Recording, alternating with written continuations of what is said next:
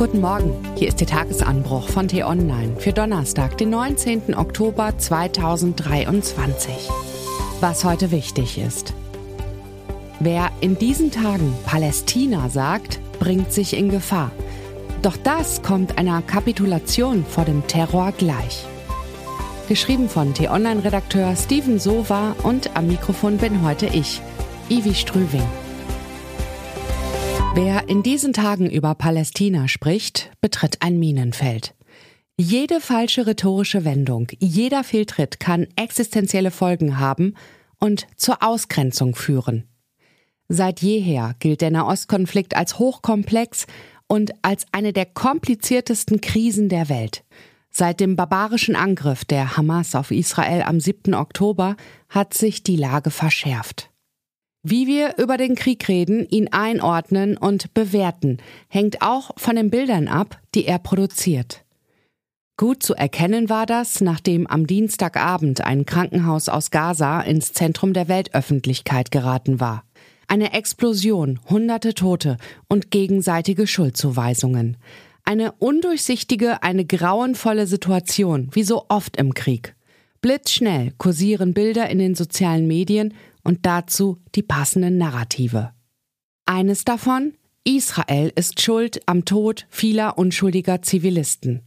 So rasant wie sich diese Erzählung in der Welt verbreitete, konnte kein Journalist das vorhandene Material verifizieren, erst recht keine unabhängige Kommission die Vorwürfe aufklären. Dabei stellte sich schon sehr bald heraus, dass die Beweislage brüchig war und dass es gute Gründe gibt, an der Schuldzuweisung in Richtung Israel zu zweifeln. Doch da entzündete sich mit den Bildern vom Ali Arab Krankenhaus aus dem Zentrum von Gaza Stadt schon längst ein Furor des Zorns. Es brodelte in der muslimischen Welt, in vielen Städten quer über den Globus verteilt wurden israelische Botschaften oder Synagogen zum Ziel der Wut. Brennende Israel-Fahnen, Molotow-Cocktails auf jüdische Einrichtungen, Free Palästina-Parolen. Womit wir wieder beim Reizwort der Stunde wären. Im Namen Palästinas findet sekündlich Propaganda statt.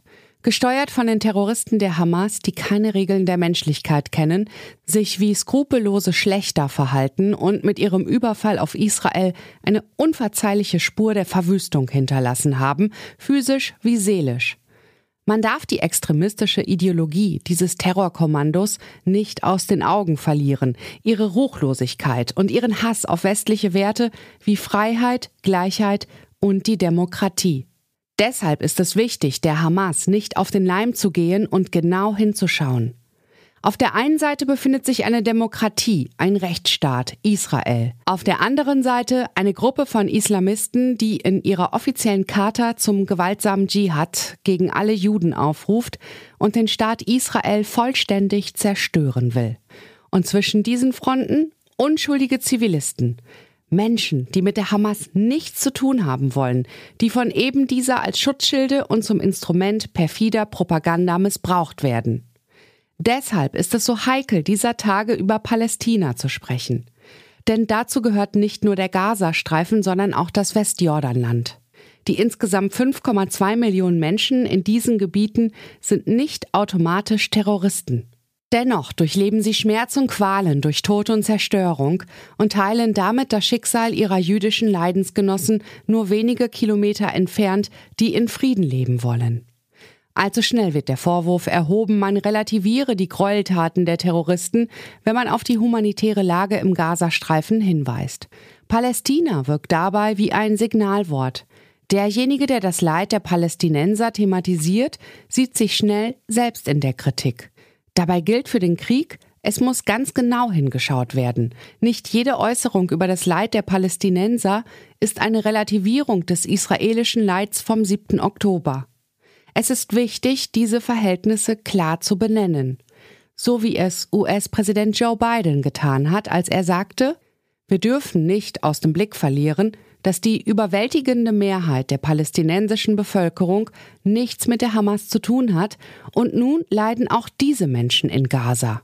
Es ist beides zugleich möglich. Israels Kampf gegen Terroristen zu unterstützen und das Leid im Gazastreifen unerträglich zu finden. Es wird der nächste Tag kommen, der mit leidvollen Bildern den eigenen moralischen Kompass auf die Probe stellt. Wenn bei der israelischen Bodenoffensive Unschuldige sterben, weil die Hamas Raketenwerfer in Schulen versteckt, ihre Waffenlager unter Krankenhäusern deponiert. Diese Terroristen wissen um die Macht der Bilder. Sie beherrschen das Spiel der Aufmerksamkeitsökonomie, bei dem es darum geht, möglichst emotionale, erschütternde Geschichten in Umlauf zu bringen und sich damit die Unterstützung der Mitfühlenden zu ergaunern, und sei es durch noch so arglistige Täuschungen. Das war der T-Online-Tagesanbruch, produziert vom Podcast Radio Detektor FM. Hören Sie auch gerne in den T-Online-Podcast Grünes Licht rein. Dort gibt es in 10 bis 15 Minuten einfache Tipps für einen nachhaltigeren Alltag. Vielen Dank fürs Zuhören. Bis morgen und tschüss.